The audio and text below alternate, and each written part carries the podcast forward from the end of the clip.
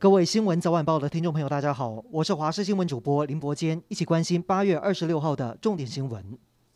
国内疫情今天不是加零确诊，但好在新增了两例本土个案，都是在隔离期满前就被验出阳性，对社区威胁不大。另外，指挥官陈时中也透露，由中央及鸿海、台积电、慈济这些民间团体一起争取到的一百九十五万剂 BNT 疫苗，与名嘴外传的九月一号抵达台湾事实相去不远。这一批疫苗将会优先开放给十二到十八岁的学生在校园接种。目前已经着手准备家长同同意书，让学校可以赶快准备施打作业。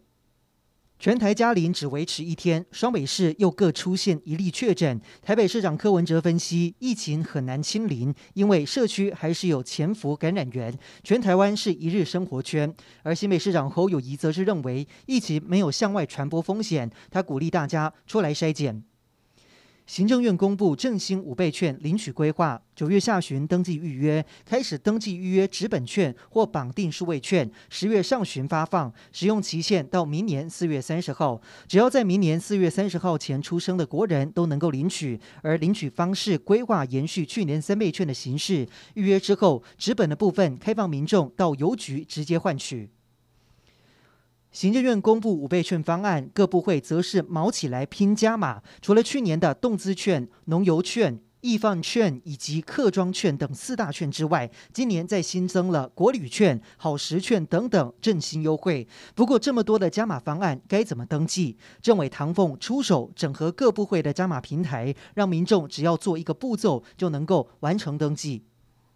五倍券十月上路，政府也积极推动各部会动起来，推出不同配套的优惠券，要发挥一加一大于二的效果。而各县市也是不断加码，新北市发放新北加倍券，有三种规划，最高可以用五千元的五倍券换到一万元的加倍券，面额最小是五十元。而台北市目前积极朝电子优惠券方向来规划，可能会跟台北通结合。而基隆除了有七月底的海派券，还有其他的振兴方案正在规划当中。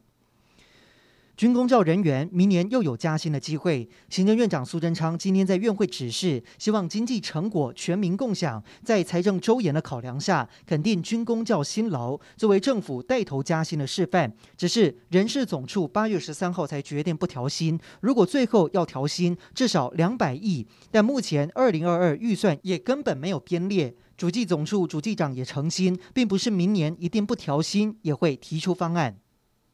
高雄警方在大寮查获可疑的越南进口肉制品，农委会证实，其中送验的荷叶包肉被验出有非洲猪瘟病毒核酸，成为高雄的第一例。而贩售的杂货店也指出，大盘商源头是来自于嘉义。警方及农业局目前正在向上追查货源，前往嘉义县布袋仓库搜索。而随着猪瘟紧张情势升高，市长陈其迈召开记者会说明防治重点，除了越南食品行，也会严格监督厨余流向。